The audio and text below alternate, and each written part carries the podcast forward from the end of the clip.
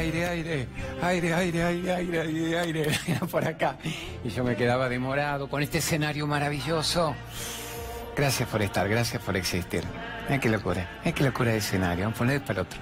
Ahí está Leito, el director de cámara. ¿Y anda Raúl Cosco? Me dice, merecidas vacaciones, está Leito. Le digo, Leo, yo me muevo, no, no me quede pasivón sentado. Me dice, movete, boludón, yo te sigo. Mira qué cosa loca, qué cosa hermosa. Y esto es solamente la, la media luna, la media luna de un estudio glorioso, un estudio de más de mil metros cuadrados. Y yo podía seguir y seguir y seguir y seguir, pero están todavía saliendo Avi y Pablito de la producción. Vamos para el otro lado, vengan para acá. Este como niño con juguete nuevo. I'm sorry, venga para acá, venga para acá. Me ponen más imágenes. el primer día yo quería darme el gusto de mostrar, digo, esta es la CNN, pero multiplicada por mil. Y mira un toque rápido para y como toda una producción extraordinaria donde ahora no hay gente. Ahora ya nos quedamos nosotros acá. Así que genios, gracias por estar ahí. Gracias por todo lo bueno que nos está pasando. Gracias por Creer en ustedes mismos puede ser la frase. Gracias por creer en ustedes mismos. Gracias por entender que este es nuestro momento para ser libres. ¿De qué? De la mirada ajena. Libres de la opinión ajena. Ser feliz depende de vos. Vamos a hacer un programa improvisado en este sentido. No hay ningún programa que tenga un texto prescrito. La única imposición amorosa frente a la cual yo me caigo de gratitud que me hizo la gente de mi C5N amado años después es Claudio, los tiempos avanzaron bravos. Hay toda una cuestión social problemática, jodida. No le escabullas el bulto a eso. Está bien que vos hables del alma y del karma y del séptimo cielo y de las leyes vibratorias, pero también aplícame eso a lo que la gente pregunta. Entonces, como fue maravillosa la repercusión, maravillosa la repercusión. El segundo fin de semana, este es el tercero, tuvimos el doble, casi triple de audiencia que en el debut, lo que es maravilloso. Entonces, me sorprende, Gerardo, y me se me fui a la calle y pedí que la gente pregunte también. O sea, no nos vamos del clima de qué hacemos con nuestra historia. Actores de reparto, berretas eternos de la película ajeno, protagonistas de nuestra historia de amor frente a la vida. Pero la gente va a preguntar. Entonces le dije, no me muestres nada de lo que pregunten. No me muestres de corazón. Y vamos a ver lo que preguntan. Obviamente que no diga, mi octavo marido no me quiere, el perro me mordió el culo, la abuela se me fue. No, vamos a preguntas fuertes, no brutalmente metafísicas, prácticas, rencor, resentimiento, la guita, cuando pusimos el otro día la pregunta de ¿y cómo pago, querido, las cuentas con el espíritu? Y es el, el, rating pica, el famoso minuto a minuto. ¿Cómo pago las cuentas con el espíritu? O sea, no le hacemos asco a nada de eso, pero lo tratamos de llevar a que vos sos el dueño de tu historia y nunca más el actor de reparto triste de la película ajena. Nunca más el actor minusválido, mendigo emocional de lo que me han hecho, de lo que no me han hecho, de la que me tenían que haber hecho pero no pudieron. Es decir, nunca más le doy la llave de acceso al local de mi historia a aquel que es una persona ignorante. Yo he sido ignorante, me ha traído cada ignorante en mi vida. Déjame que ahora entre en un poquito de autoconocimiento. Eh, una frase que a mí me encantaría para alargar este ping-pong de preguntas en el Facebook. en el Facebook habían entrado, que es ese, ahí está, el arroba te cargo con Claudio María Domínguez o el arroba Claudio María Domínguez oficial. Habían entrado en dos días 7.000 preguntas. Y Gerardo me dice, ¿qué hago? Abandonamos, no leemos las 7.000. Digo, mira, yo te sugiero, pone miedo, culpa, pareja, situación económica, y vamos con esa. Una que identifica todas en los Facebook. En la cara, el que tuvo el coraje de dar la cara, que pregunte lo que quiera. Hay una primera frase que me encantaría que pusieras, Gerardito Fulgueira, productor brillante, Leo, operador de cámaras, director extraordinario, los chicos con la grúa, con el Jimmy, con las robóticas. Hay una frase que para mí es como un himno. Nadie puede hacerte infeliz sin tu consentimiento. Pongámosla a ver si podemos poner. Nadie puede hacerte infeliz sin tu consentimiento. ¿Qué es eso? ¿Por qué me paso culpando a la humanidad por no ser libre? ¿Por qué me paso culpando a todos por las que me han hecho, por las que no me han hecho, por las que me tenían que haber hecho pero no pudieron? ¿No es el momento de que yo recupere el control de mi historia? Ahí está, esa grúa ahí me parece mágica porque se eleva. Y hay una frase de Naroski maravillosa que dice, Sol, solo quien eleva su mirada al cielo capta la verdad. Cielo entendemos un cielo metafísico. Eh, igual la sola idea de conectarse con la naturaleza en plenitud es sublime, pero quien eleva la mirada eleva las vibraciones. Quien baja su mirada sigue con las vibraciones densas. ¿Qué es baja su mirada? Chapoteo en el barro de me pica, me duele, no vino, no me llama porque no puedo ser el protagonista glorioso de mi historia de amor ya mismo. Entonces nadie puede hacerte infeliz con, sin tu consentimiento, sin tu permiso, sin tu autorización. Es déjate de joder con darle al otro la llave para que maneje el local. Imagínate a ver C5N, este local extraordinario. La empresa se reserva el derecho de admisión. No, yo también quiero entrar al local, quiero entrar al local. A ver, quiero chupado, baleando, drogado, quiero protestar, quiero cortar la programación, quiero putear. ¿Por qué? ¿Pero por qué la empresa se reserva un derecho de admisión? Entonces vos tenés que reservarte el derecho de admisión a tu vida a la gente que te jode tu energía y que te la chupa. Te chupan la energía, larvas energéticas, vampiros energéticos, egregores energéticos. Sacate de, de tu historia los que no te eleven. Nadie puede ver el cielo sin elevar la mirada. A ver, elevemos, grúa, elevemos la mirada. Jimmy genio, Leo genio, elevo mi mirada. Entonces veo algo más que mis límites mentales. Si bajo mi mirada, si voy por la calle hecho pelota en un nivel periférico, chato, choto, mediocre, ¿cómo puedo ser feliz? Nadie puede ver el cielo, dice el rey del pensamiento breve, que el capo de los aforismos que me admiraba Naroski. Entonces, por favor, basta de darle la llave de acceso a tu vida a alguien que no valora tu existencia, alguien que no queda transido de amor por la posibilidad de estar con vos. Recién una personita acá, de nuevo a la entrada, pues ya está corriendo la bolilla, viene y me dice, ayúdame a salirme de una pareja que me denigre y que no me valora. Digo, amor mío, todos los programas que hago son para eso. ¿Por qué no tenés una pareja que cuando se despierte a la mañana te bese y te diga que es una bendición estar a tu lado otro día? ¿Por qué no tenés una pareja que cuando se acuesta la noche te bese y te diga que es una bendición terminar el día a tu lado? Y vamos por otro día mañana, en este cuerpo, en este cuarto, en el planeta, en el cosmos. Entonces, no tener ese tipo de relaciones es como un insulto a la existencia. Estoy dando la llave de acceso al local a quien me lo ensucia, me lo contamina, me lo destruye. No quiero eso. Déjame que yo me meta en mi vida quien me apuntale, quien me eleve, quien me embellezca. La opinión del otro habla de él mismo. Eso es importante. El espejo famoso no resuelto. Todo lo que el otro ve de vos es lo que él no puede resolver en su propia vida y está tan frustrado que te la quiere enchufar a vos. Y no le firme más carta documento de eso. Es una frase que a mí me parece gloriosa que dice, a ver, eh, Gerardito querido, la opinión del otro es una confesión de su propia vida.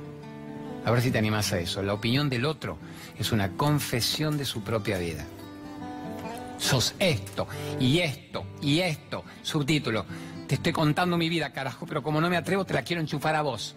Vos sos la culpable, ser culpable de todos mis quilombos mentales, de angustia, de frustraciones, de represiones, y como no puedo encontrar en mí los elementos para sacármelo, tengo que encontrar culpables permanentemente. Tengo que encontrar un culpable en el cuarto, en mi casa, en el portero, en el vecino, en el barrio, en el trabajo, en la tapa del diario, obviamente en el gobierno que te da elementos para que lo consideres culpable.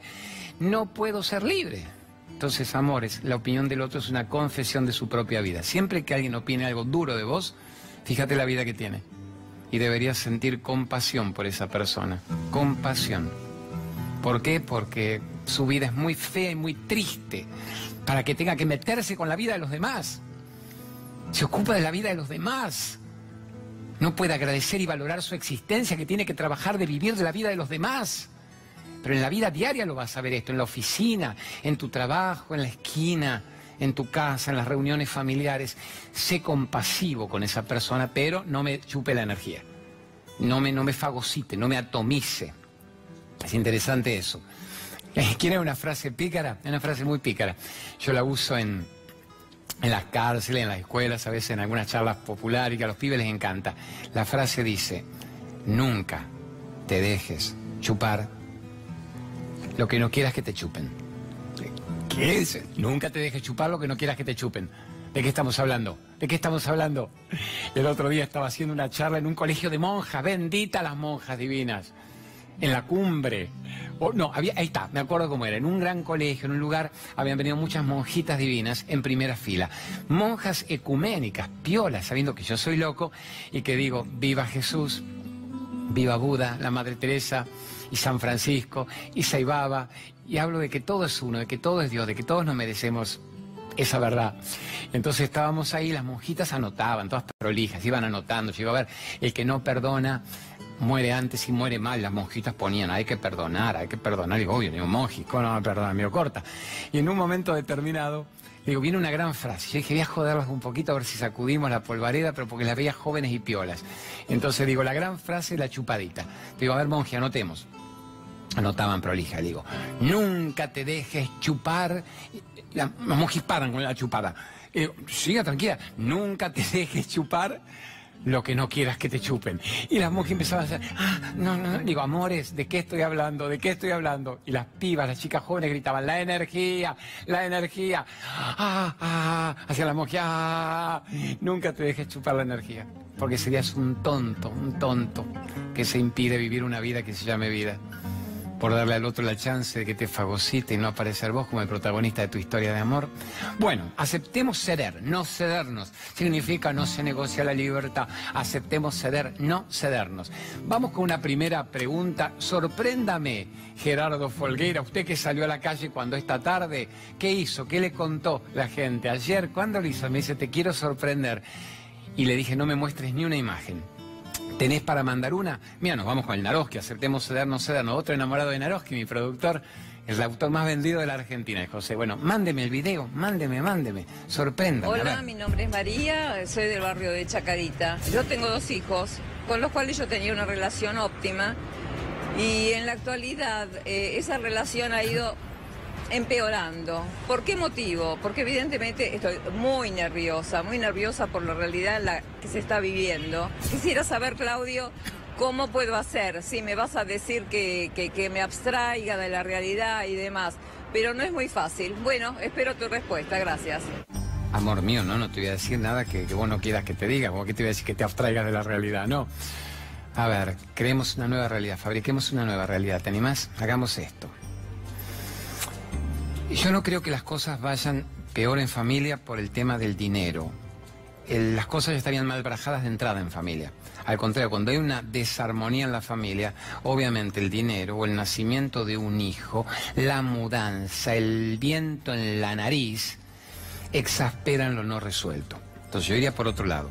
Yo creo que básicamente lo que hay que trabajar es la armonía en la casa, porque si en este momento la falta de dinero, que es la constante en toda la Argentina, perjudicara los ánimos de los seres que se aman, y estamos en serios aprietos. Obviamente exasperan. Hay una realidad tumbada, trunca, injusta, diríamos la palabra, insensible por parte del exterior, por parte de aquellos que podían ayudarnos a que mejoráramos la visión.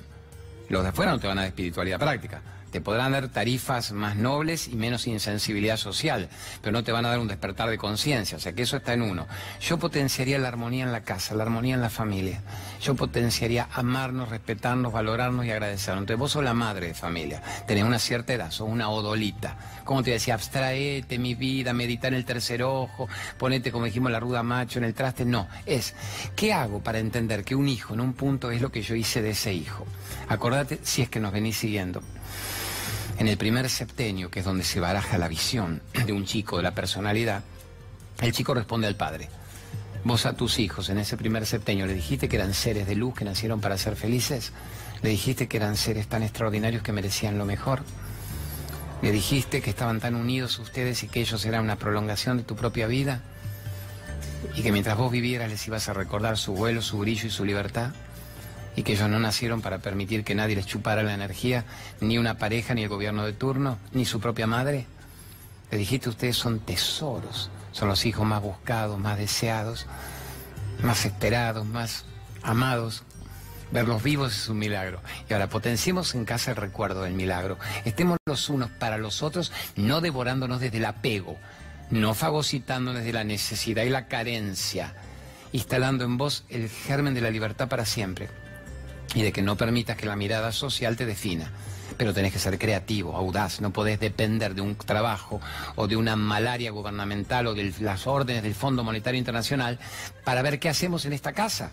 Es decir, tengamos una vida más allá de la Reserva Federal. Podemos, sí, ¿cómo? Agudicemos los talentos. ¿Para qué servimos en esta casa? A ver, ¿qué podemos crear? ¿Qué empresa tenemos que crear en esta casa? Hay gente que se sume en la carencia, en el miedo, en el no puedo, en la imposibilidad y pronto literalmente no les alcanza ni para alquilar juntando todos los sueldos. ¿Qué hacemos para crear más talento?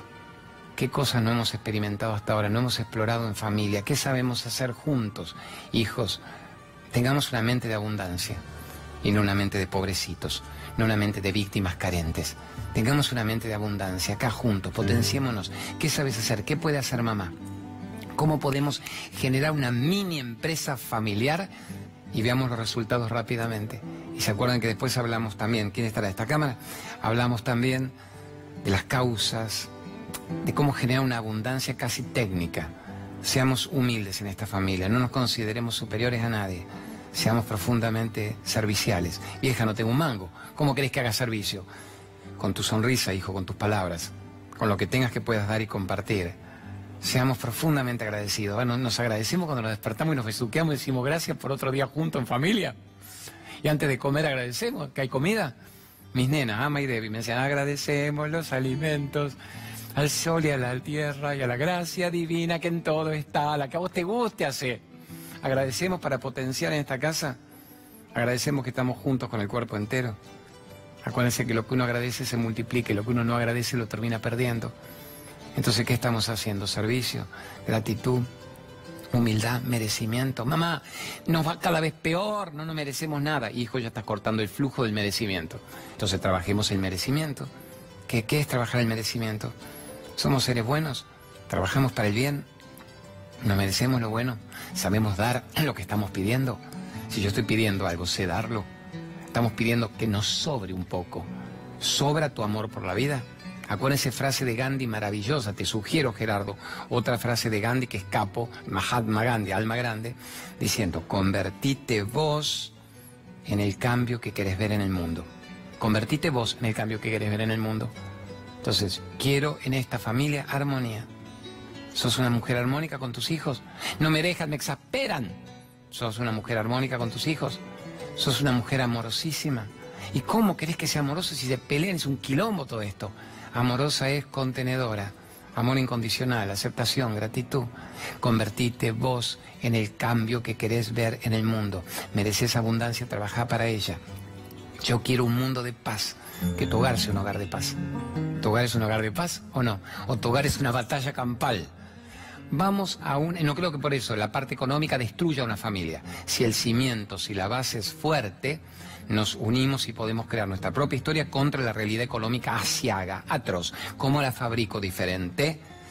El otro día charlaba con tanta gente piola que me demostraba que en los peores momentos es cuando más generaron ellos historias y les fue económicamente mejor que antes y le fue económicamente mejor que antes. Generaron más abundancia que antes. Y esto es histórico. En la, durante las guerras, en las posguerras, en las famosas depresiones, el 90% se consume en la carencia, en la víctima y el universo le enchufa soringacho caído del cielo, pobrecito, limosnita, y el 10% genera historias. ¿Qué pasa? A ver, mi nena, mi amor de mi vida, ama la de 10 años, pidió como regalo de Reyes las puntitas con no sé qué de su heroína de las películas históricas y quería su cosita turquesa y verde. Y dije, no, rompa la bola con este pelo divino que tiene, le va a poner turquesa y verde en la punta, bastó que la madre la apoyara.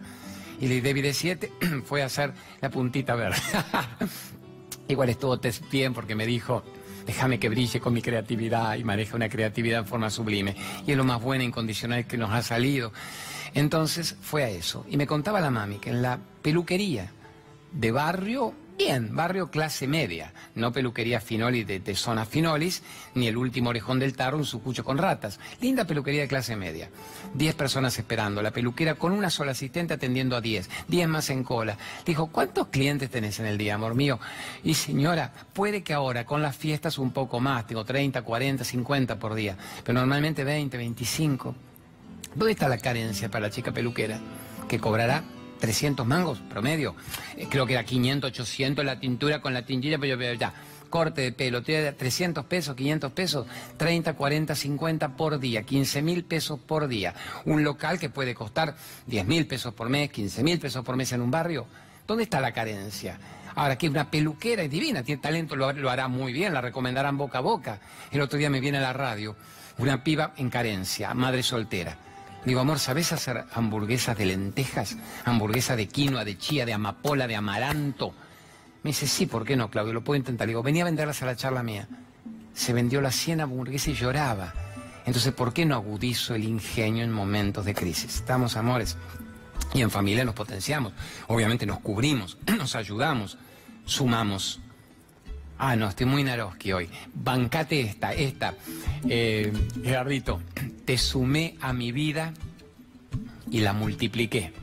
me encanta esa. Te sumé a mi vida, la multipliqué. No somos dos, como la de Nacho y Favero, somos mucho más que dos, la multipliqué. Te sumé a mi vida y la multipliqué. Súmense en familia, multipliquen los dones, multipliquen los panes, multipliquen los bienes, multipliquen el amor, multipliquen la gratitud. Te sumé a mi vida y la multipliqué. Cha, cha, cha. Te sumé a mi vida y la multipliqué. Bueno, te propongo, Minaroski, Gonzalo, Gerardito Folgueira, poneme una segunda de esa que vos filmaste. A ver, si querés rumbearla para otro lado, que no hable tanto de la carencia económica atroz o de la desarmonía en familia, ¿para dónde podemos ir? A ver. Mande, mande. A ver, ¿qué nos dice? Hola, Claudio.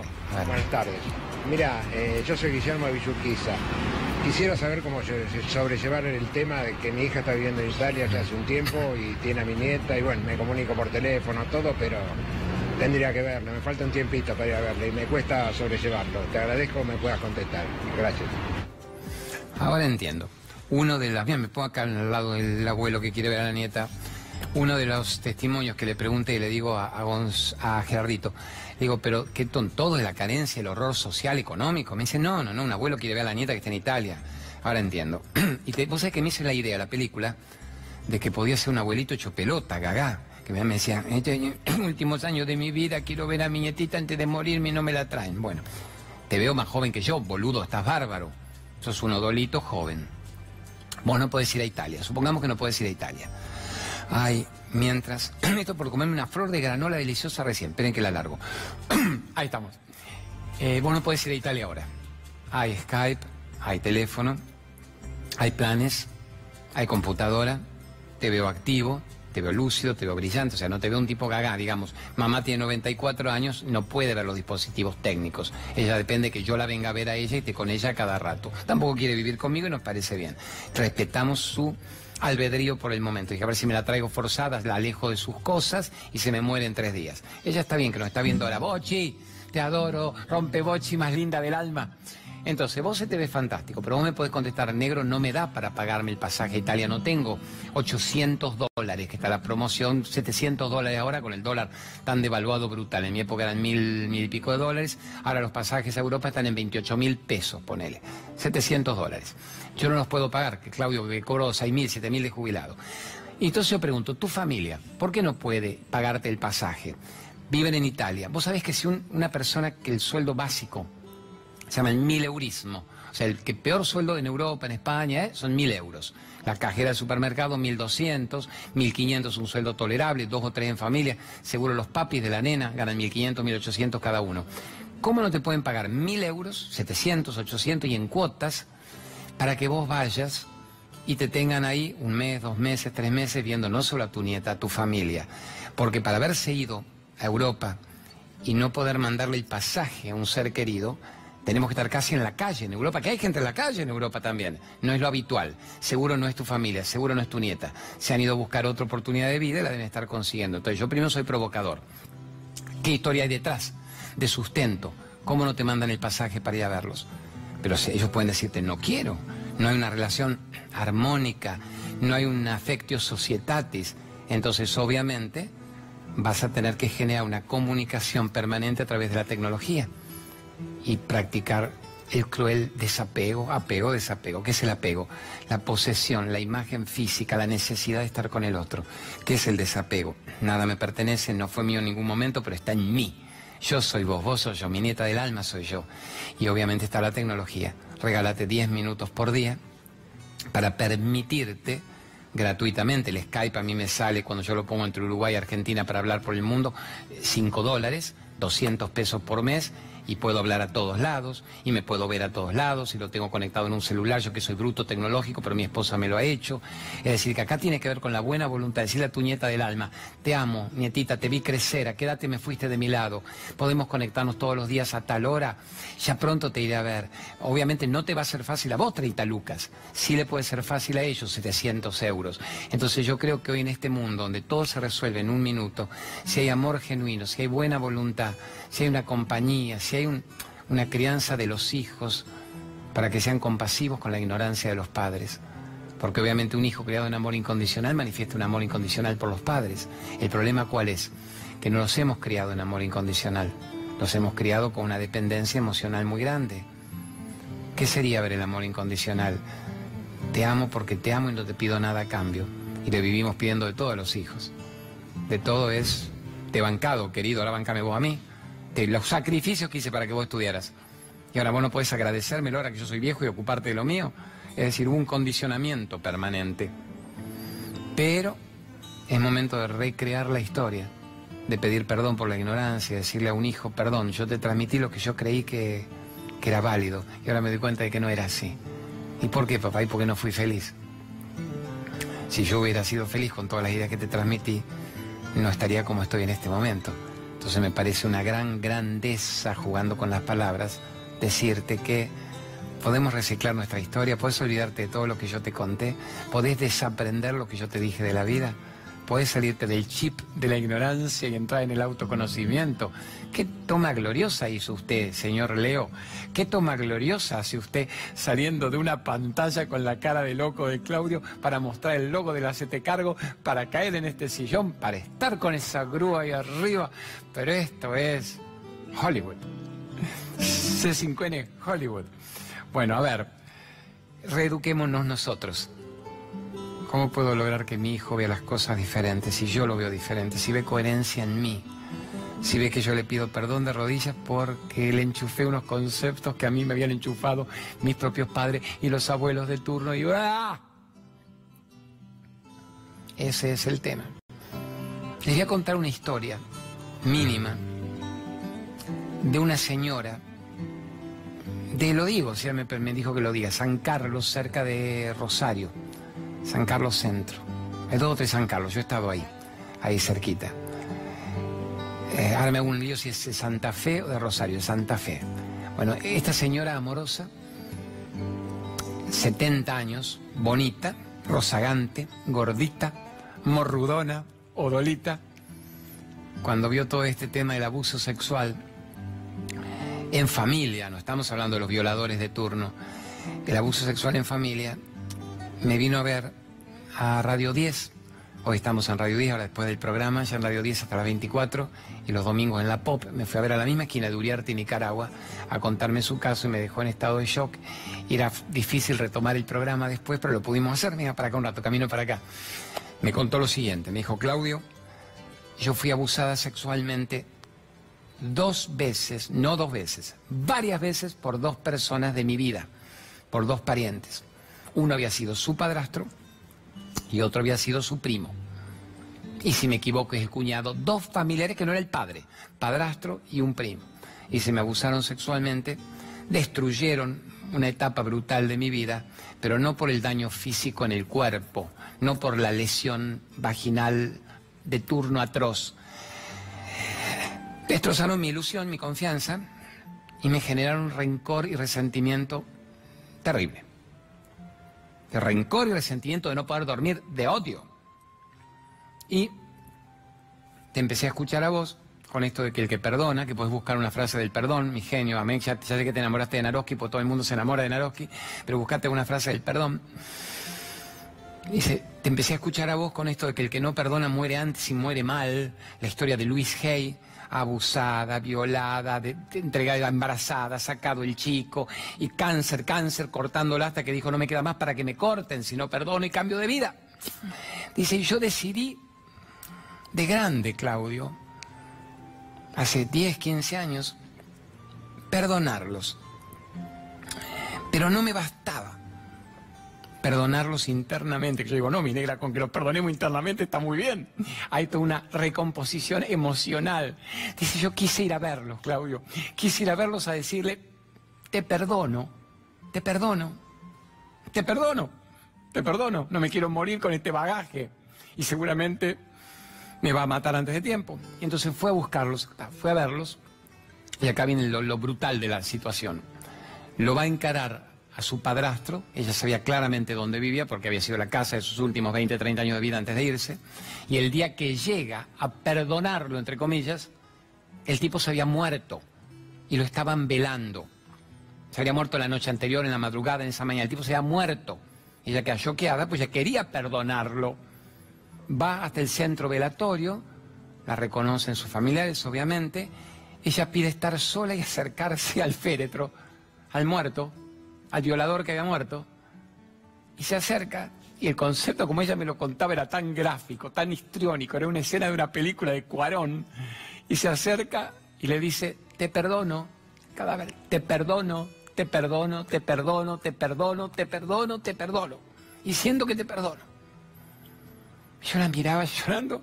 Dice, Claudio, yo salí, si no pude, no pude hablar.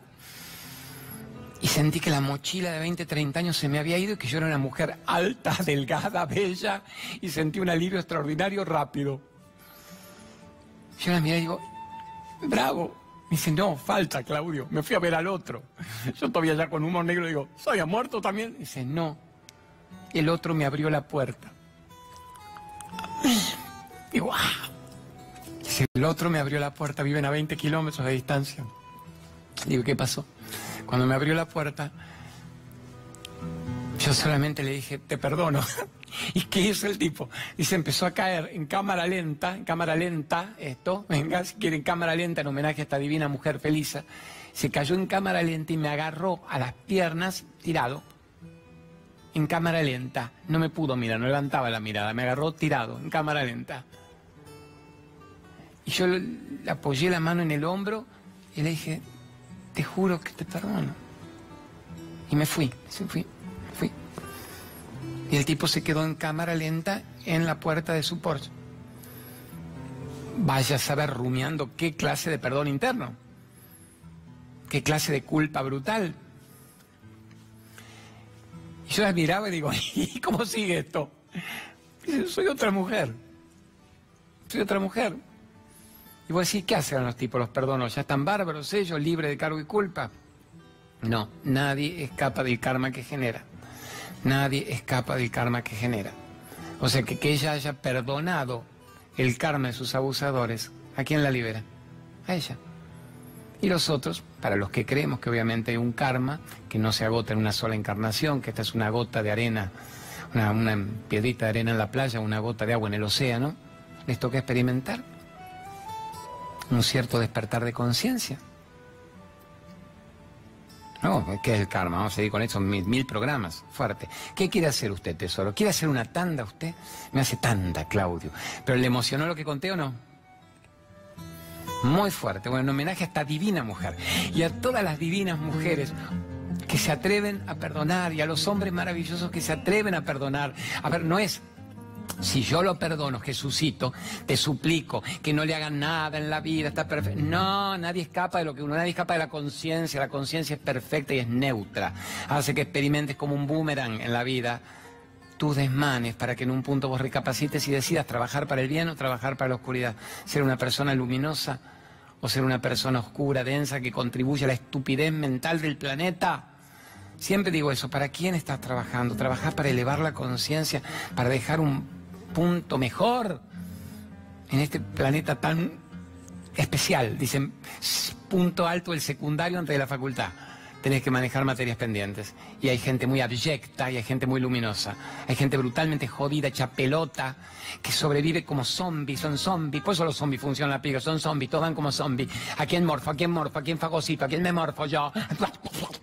Los sentidos los manejan sin sentido. Es decir, son seres sintientes sin la misma conciencia. Son vegetales con un cierto cuerpo de motricidad. O sos una persona que está trabajando para un despertar, para ayudar a que la vida continúe por tus hijos, para tus nietos, para vos mismo. Esta es la idea. Gracias por ayudarme. Me, me había olvidado, quiero quedar bien con esta gente hermosa que me da el centro de decodificación importante de Belgrano, la Moni Francese, para una charla que vamos a estar haciendo mañana. Mañana vamos a estar en Belgrano, en Ciudad de la Paz, 2191. Ahí lo tienen anotado. Es en el primer piso a las 5 de la tarde. Son charlas buenas, benéficas, se cobra muy poco, muy poco es menos que una pizza. Y se regala el libro y CD con la entrada de la charla, que costaría tres veces más. Esa es la historia nuestra en las charlas. Y se llenan con gente con una búsqueda interesante. Así que mañana, 5 de la tarde, este domingo, ¿no? Ciudad de la Paz, 2191, vengan el primer piso y un rato antes ya les abren el lugar. Vénganse con sus preguntas, con la mente abierta. Mi tema va a ser cómo empiezo el año en forma gloriosa, técnicas y elementos rápidos, creativos. Pero ustedes pregunten lo que quieran. Pero pregunten bien, pregunten con garra, carajo. Vamos a ir nomás a la tanda y venimos con más filmaciones en la calle a ver qué se le ha ocurrido a Gerardo captar de la gente, qué se le ha ocurrido a la gente que esto le podía servir. Y después tenemos algunas por Facebook, unas cuantas. Gracias por existir, hacete cargo.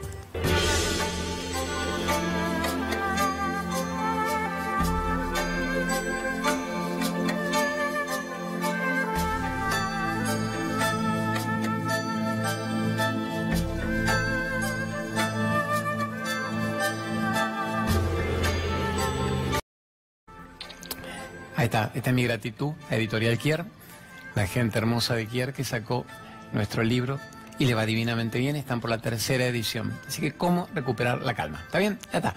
Es un libro interesante para técnicas y elementos de volver al aquí y ahora. Cuando el pasado me agobia y el miedo del futuro me manda la miércoles, vuelvo al aquí y ahora. Así que, ¿cómo recuperar la calma? Gracias, Editorial Kier. La familia Pibernus. Los primeros que en la Argentina trajeron lo que nadie se atrevía a editar, que era Yogananda, Krishnamurti, el Yo Soy. Los mitos griegos, los mitos hebreos, los egipcios y el libro tibetano de los muertos de los egipcios, antes del de los tibetanos, bueno, todo eso. Estamos viva, Kier, ¿cómo recuperar la calma? Gracias. Y lo piden, me explica la chica, porque me están poniendo, no está en mi pueblo, no está en mi ciudad. Lo tienen en todas las cadenas de Cúspide y de las librerías Jenny de todo el país. Pero si alguien está en su lugar, dígale a su librero, pedilo en Editorial Kier, que se lo van a dar. Bueno, mándame, super, Gerard, pregunta de la gente. Vamos a ver qué nos dice la gente y sorprendeme con algo que también vaya abriendo el panorama sobre cómo aplicar prácticamente toda la locura. La sanación de tanta locura. A ver, mandame un videito, sorprendeme con un video bueno, dale. A ver, qué bien. Eh, Claudio, discúlpame, quería saber cómo hacer para cuando una persona está muy alterada, muy nerviosa, para poder tratar de estar tranquilo. ¿Qué se puede hacer? Ah, fácil. Ese es fácil, amor mío. Venga para acá. Meditación. De la medicación a la meditación para recuperar la calma. Jenny, que te mandaban la pregunta de para el libro. A ver, vamos a parar un ratito.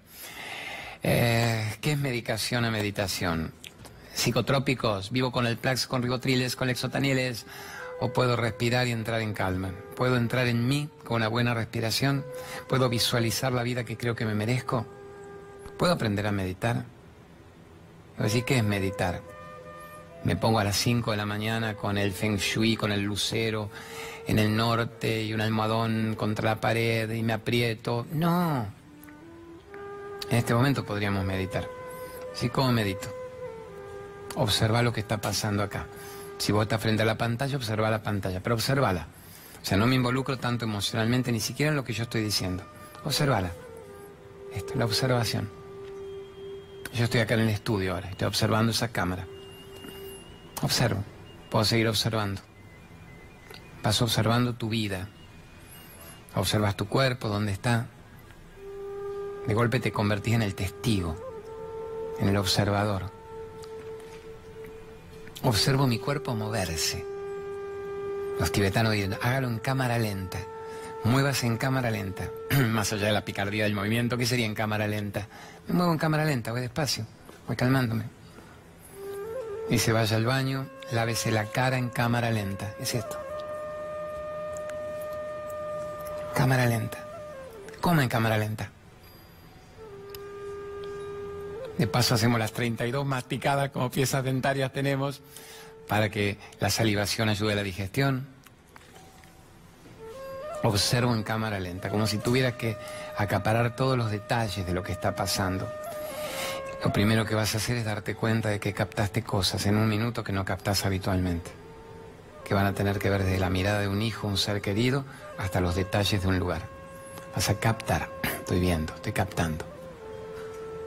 Estoy fundiéndome en lo que existe. Un tibetano daría un paso más adelante y se observe algo bello. ¿Qué es bello? Una nube, una hoja mecida por el viento, un animal, un ser querido, una pintura, una coloración. Yo me pondría a observar los detalles sublimes de, de estética, de escenografía de este lugar, en cámara lenta. Y si fúndase ahí, quédese ahí un rato. Quédese ahí, obsérvelo. Y la mente enseguida va a querer opinar. Si es lindo, es feo, eh, es frío, es cálido, eh, qué atractivo, qué pobre. La vuelvo a observar a mi mente queriendo opinar. Digo, qué loca, quiero opinar, carajo. Y yo solo quiero observar. En el momento en que hago ese desapego, me despego de mi propia mente, entiendo que la mente es una proyección de lo que yo soy. Yo soy el testigo, yo soy el observador. La mente es un instrumento que se necesita intelectualmente para algunas cosas, no para enseñarme lo que es la vida y opinar todo el tiempo. Entonces yo observo a mi mente, mi mente no me observa a mí. Miren cómo sería el ejemplo, me voy recordando las enseñanzas de los grandes capos, de la Big White Screen, la gran pantalla en blanco. Supongamos que en este momento este estudio divino, en vez de ponerme a mí haciendo cara de loco, fuera una pantalla en blanco. Cada uno de estos lugares fuera una pantalla en blanco. Es el cine. Vos vas al cine. Antes de que empiece la película, la pantalla siempre está en blanco. La pantalla no tiene imágenes, ¿verdad? La pantalla no tiene imágenes. Las imágenes van a venir del proyector de la película. Y la misma pantalla en blanco el mismo televisor tuyo, que tenés 200 canales seguramente, se va a bancar o no lo que vos elijas proyectar, el sapingueo que te mandes. Quiero una película de los zombies, los muertos vivos. Quiero una vida de la Madre Teresa de Calcuta. Quiero la novicia rebelde haciendo la la la la la. Quiero Cansengen in the Rain. Quiero crimen. ¿Quién la violó a la chica? Los mataron, ya los castraron esos hijos de puta, los cinco, la manada de Mar de Plata. Quiero, ¿qué quiero? ¿Por qué la tarifa de este mierda me pone otra tarifa, pero ¿dónde está la insensibilidad si es el año electoral? Se pierde las elecciones poniéndome esta tarifa. Puedo elegir ver lo que quiero ver. Puedo elegir el Discovery Channel y los animales. Puedo ver la película de los memes, la de Netflix, la Bird Box, que va la Sandra Bulo con los pibes todo ahí a deriva para que los bichos no les hagan matarse. No está mal, es un buen suspenso, suspenso puteril, bueno. Quiero ver eso y quiero estar tenso o quiero ver algo que simplemente me permita estar en estado de paz, que sería la contemplación de la naturaleza. La pantalla siempre está en blanco. Tu mente es la que elige la proyección. Entonces los genios te dicen, the big white screen, gran pantalla en blanco. Su mente es la que proyecta. Quiere horror, meta horror. Horror es lo que va a recibir. Quiere calma, meta calma. Calma es lo que va a recibir. Quiero calma, dice la señora. Observa. Tranquilízate. Ponete una música calma ponete aromaterapia de Sat Chit Ananda maravillosa. ¿Qué es aromaterapia? A ver, poneme la lavanda y el tilo y el cedrón. Pero qué técnica, técnica. Usa la naturaleza, que es la gran técnica. El gran Hipócrates, el padre de la medicina, que decía que la naturaleza sea tu sanación y que, que, el cemento sea tu destrucción. Entonces me pongo una música, me pongo el mantra, me pongo el asatoma cantado, me pongo la música calma, o me pongo estímulos, estímulos, estímulos. Cada uno vive una bipolaridad permanente, amor. Somos todos bipolares hechos pelota. El tema es, ¿podemos elegir qué parte de esa bipolaridad puede prevalecer en el día de hoy? Eso sería tratar de encontrar la paz. Buscate la paz, respira paz.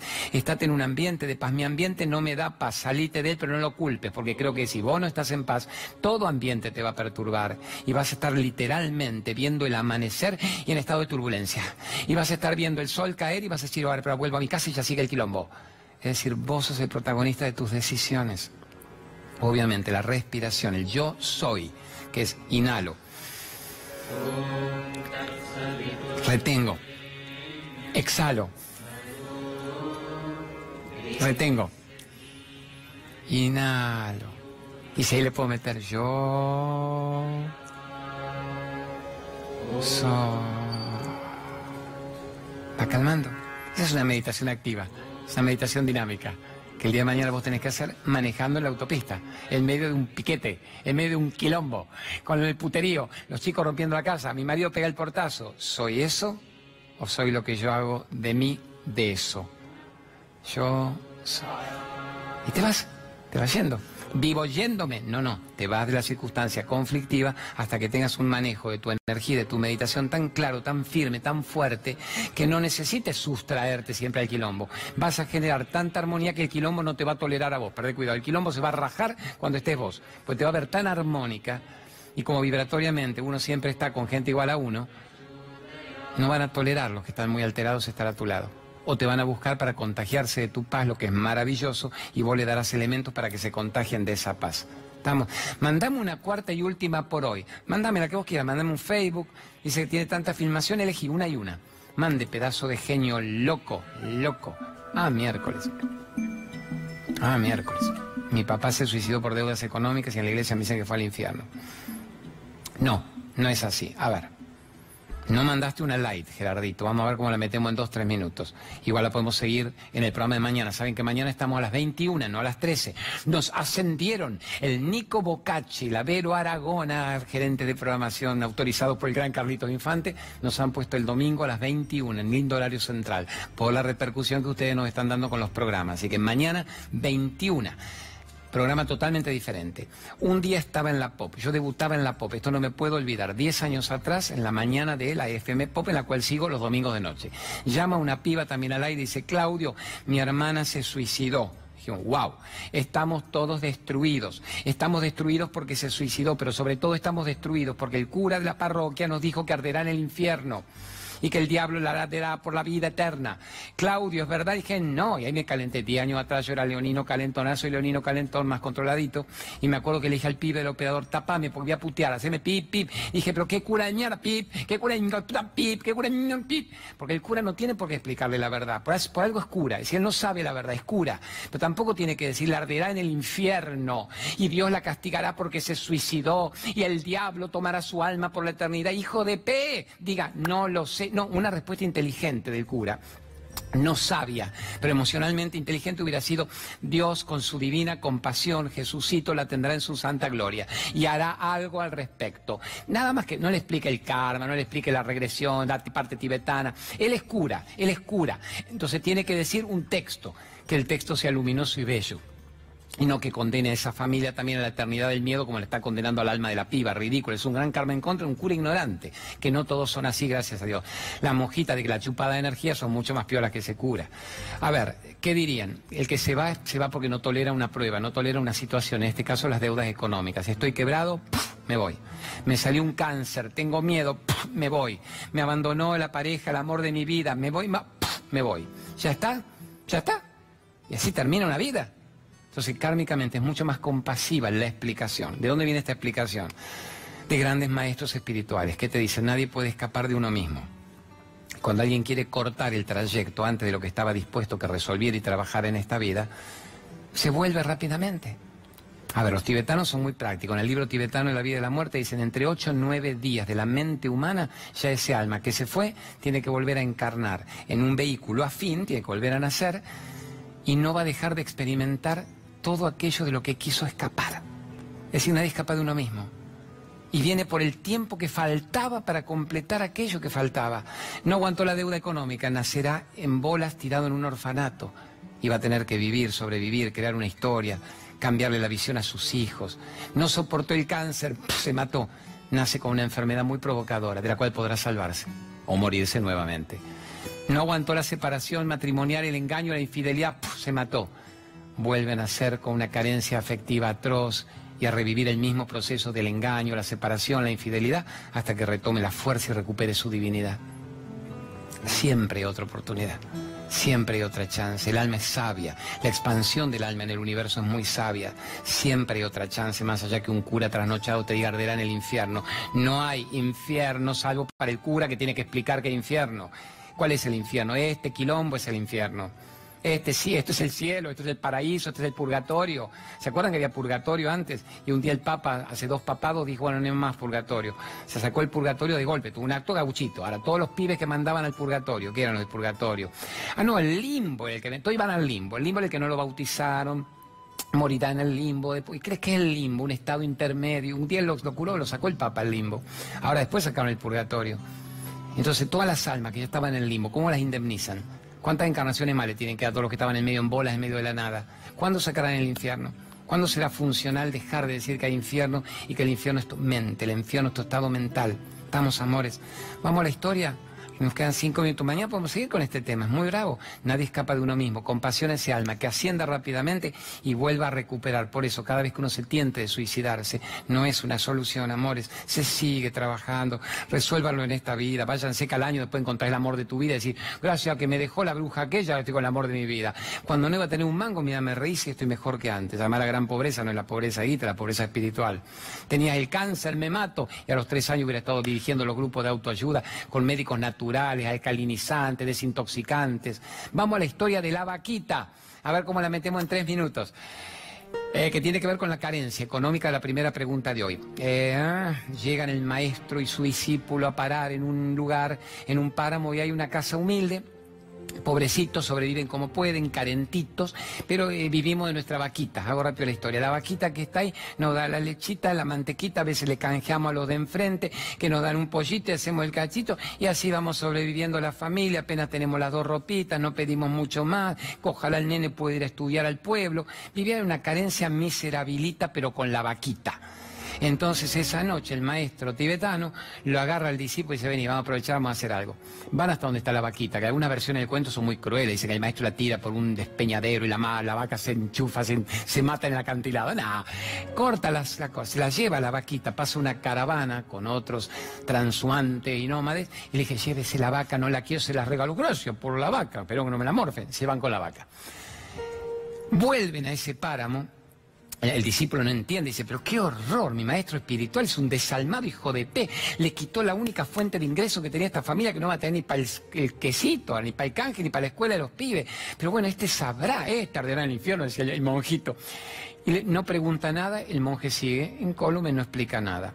Un año después vuelven a ese mismo páramo, a la misma casa, que ya no era una casa, pero era todo un conjunto de condominios, con tambo, con escuela, con empresa, con aserradero, con carpintería, pero es como que, bueno, alguien había comprado ese terreno y construyó una empresa, pero un ping, una pingo empresa. Y sin embargo salen los mismos familiares la otra vez y dicen, maestro, yo me acuerdo, usted, usted también, el monjecito discípulo, venga.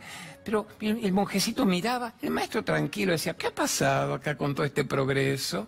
Y entonces el maestro dice, mire, la verdad que no sabemos, alguien nos robó la vaca, ¿se acuerda la vaquita que era la que funcionaba y nos daba todo? Alguien la robó, espero que no se la hayan matado, pobre que no habíamos encariñado con la vaca. Resulta ser que al la vaca no teníamos ni para comer, ni para canjear, ni para cagar, ni para nada. Y nos tuvimos que juntar todo en familia, pregunta de la armonía de la señora del comienzo, a ver qué hacíamos. O nos suicidábamos en masa, o nos tirábamos todos por el despeñadero o teníamos que hacer algo al respecto. Mi hijo se le ocurrió esto, vamos con la carpintería. Mi hija empezó a fabricar dulces artesanales. Mi señora empezó todo lo que no habíamos hecho nunca en una vida porque la vaquita protegía el morfito del día, la miserita del día. Y la verdad que hay que agradecerle a hacer una estatua que se robó la vaca. Espero que no se la hayan morfado, que esté bien la vaca. Nos cambió la vida. Ahora tenemos mucho más tambo, mucho más de esto, mucho más. Vengan, quédense con nosotros una semana a celebrar nuestra abundancia. ¿Cuál es la ironía de la historia? ¿Te quedás con la vaquita? Soy un pobrecito yo, el universo limosnita.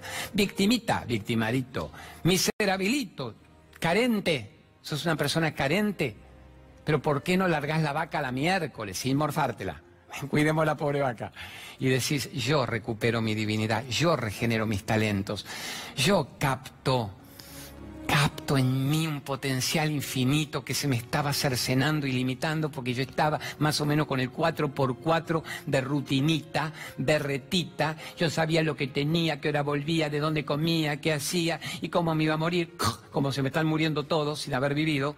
Y gracias a que me robaron la vaca, tuve que generar un flor de toro interno. Se me fue la cuca la mierda, un flor de toro interno.